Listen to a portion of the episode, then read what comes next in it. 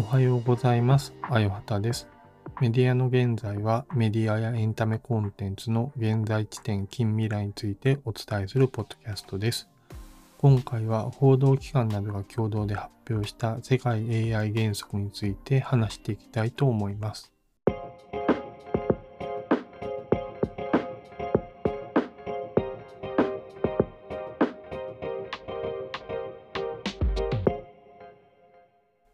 ということで、メディアの現在やっていきたいと思いますが、今回は、え2023年9月6日に発表された世界 AI 原則について、えー話をしていきたいと思います。この世界 AI 原則なんですけど、2023年9月6日に、日本新聞協会なども参加している、まあ、26の団体が、まあ、共同で発表した、えーまあ、そういう、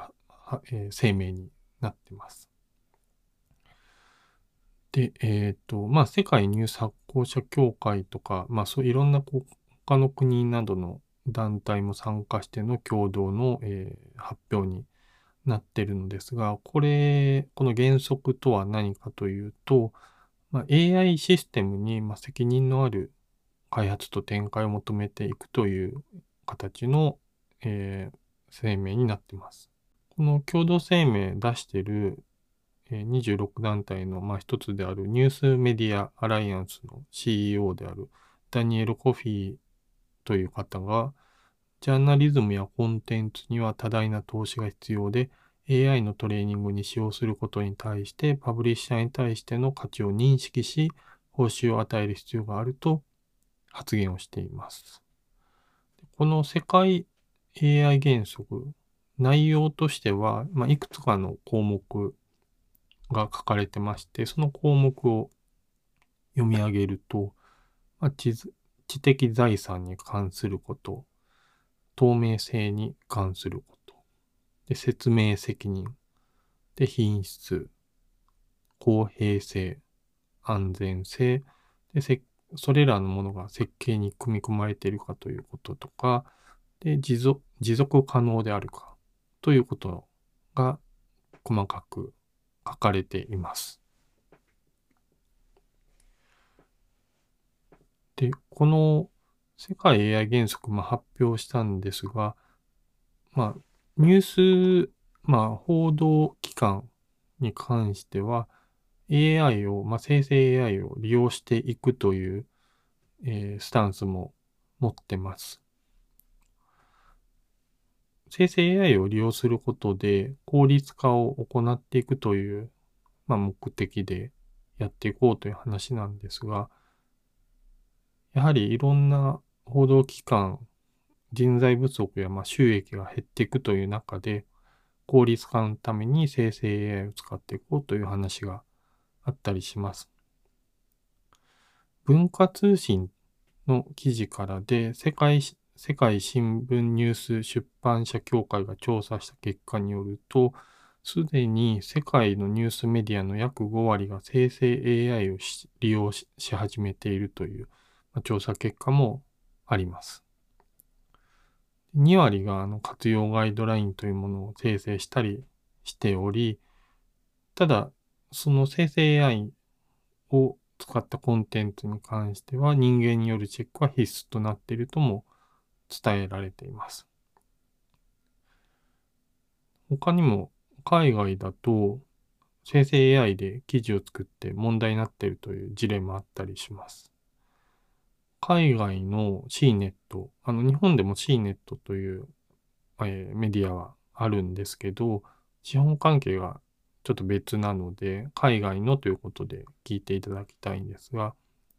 海外の CNET が親会社からの圧力で記事を生成 AI で作って出してたんですけど、内容に誤りがあったとかで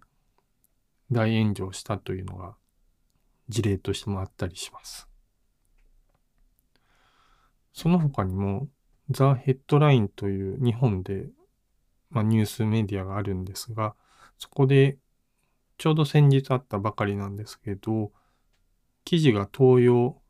生成 AI によって作られた記事が盗用されているのではないかという、まあ、その東洋元からの指摘を受けて、まあ、記事を引き下げるというものがありまして、そその後の調査の内容では、他にも、えー、作った記事に関しては、盗用が発覚して、まあ、いろいろと問題になったというところはありました。先ほど言ってた、まあ、文化通信の記事の話にもあった人間によるチェックは必須となっているという話はあるんですが、まあ、先ほどのザ・ヘッドラインの例もそうでしょうけど、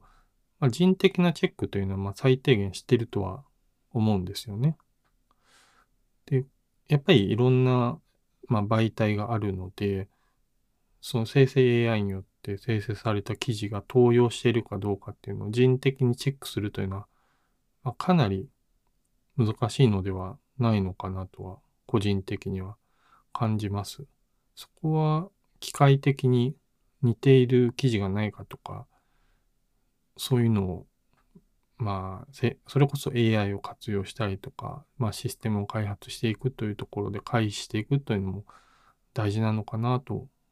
感じます。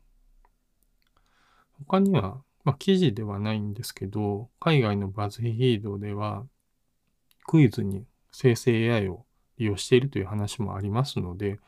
で、それはうまくいってるという話も聞いたりするので、まあ、生成 AI 自体にこう記事を作るというところにはかなりまだ難易度はあるんですが、まあそうした活用事例というのも出てきているというのも実際のところではあります。そうした AI の、まあ、生成 AI の利用に関してはそういう事例があるんですが、学習をされるという立場になった時にどういう感じなのかをちょっとこの後話をしていきたいと思います。生成 AI に学習されるという話なんですが、そもそも生成 AI 自体に学習する、させるためには、まコンテンツを読み込ませなきゃいけないんですが、まあ、どのようにやってるかというと、その AI のボットがサイトに訪れてデータを取得するという流れになってます。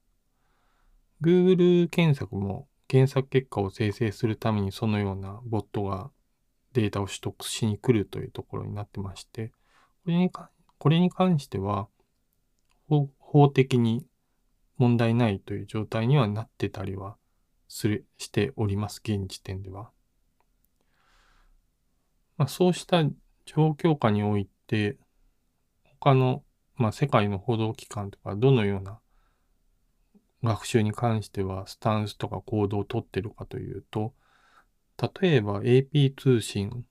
なんですが、2023年7月13日に AP 通信と OpenAI がニュースコンテンツや技術へのアクセスを、まあ、共有するということに同意したと発表しています。AP, AP 通信はニュースなどの、えー、コンテンツを、まあ、学習する許諾を出すということと、OpenAI は AP 通信に対して技術提供などをするという形になってて、契約期間は2年で、1985年までのアーカイブ提供を行うという話が公表されています。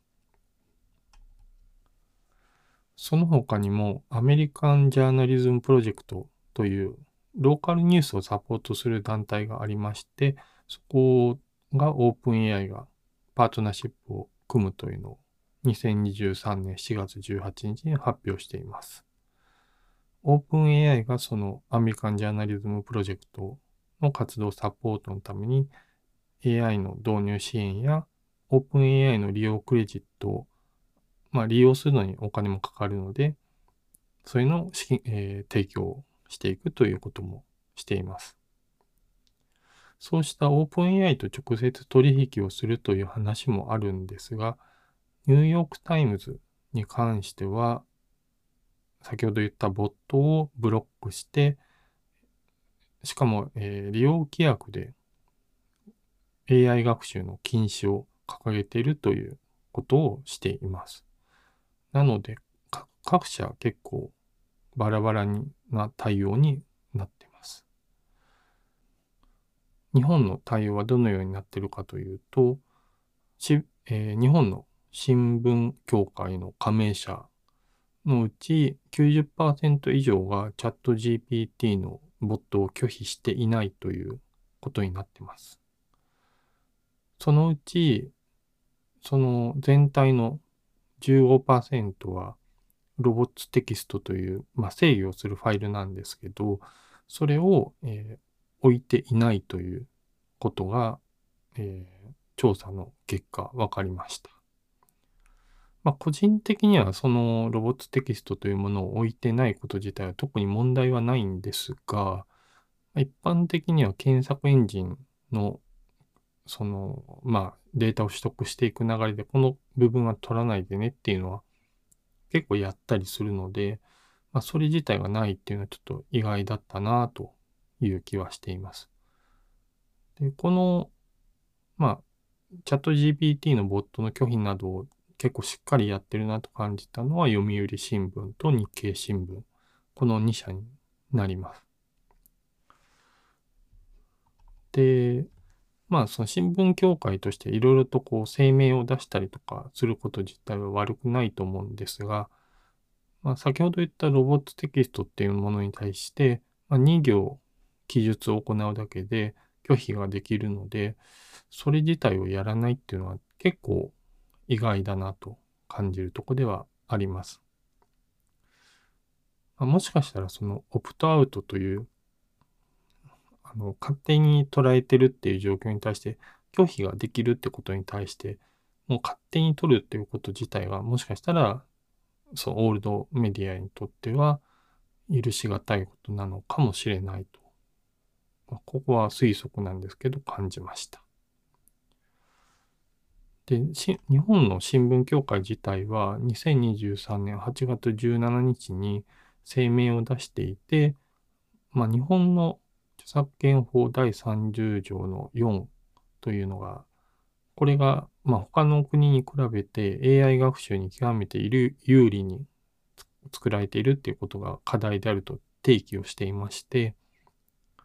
で、まあ、生成 AI が文化の発展を阻害しないように技術の進化に合わせた、まあ、著作権保護は検討すべきだという、まあ、捉え方によっては、そうですね。まあ、制約を強めよっていう風な、まあ、発言にも聞こえるなと感じました。まあ、そういうちょっといろいろと新聞とか、まあ、報道機関に関して、まあ、生成 AI に関しては、いろいろとごちゃごちゃしてる状況ではあるんですけど、まあ、生成 AI を、ま、最初に言っていた活用していくっていうことで効率化ができると思うんですよね。ま、生成 AI ではないんですけど、日経新聞が結構前から上場企業の決算発表を持って AI で要約をして、まあ、レポートというか記事を作るというのをやってまして、まあ、事実情報を組み替えてやっていくというものなので、まあ、そんなに、まあ、ゼロからとか他の学習しているものを使って作るというものではないんですけど、そうした効率化というのもできるので、まあ、生成 AI に関しても可能性はあるのではないのかと思うんですけど、まあ、先ほど言った通り、まあ、他のコンテンツ、学習したコンテンツの盗用に近いことになってしまうという、まあ、リスクもあるので、そこら辺は、まあ、そうですね、新聞、まあ、各社それぞれ研究するのもそうですけど、業界団体として研究していくという、まあ、道もあるのではないのかなと、個人的には思ったのと、まあ、その AB 通信とかは金銭的な契約を行って学習データを提供するなどもしているので、まあそうですね、生成 AI 学習させるっていうところに関しては、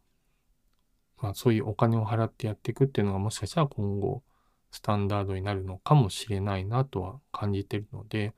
まあ、そうしたものを契約して、まあ、収入を得ていくっていうのも一つの方法なのかなと思うんですが、まあ、作ってるコストに対して見合わな見合わないという意見も出るかもしれないんですが、まあ、そこは各社それぞれの考え方次第だと思うので、そこはま提供しないのか、コスまあ、収益を得るのか、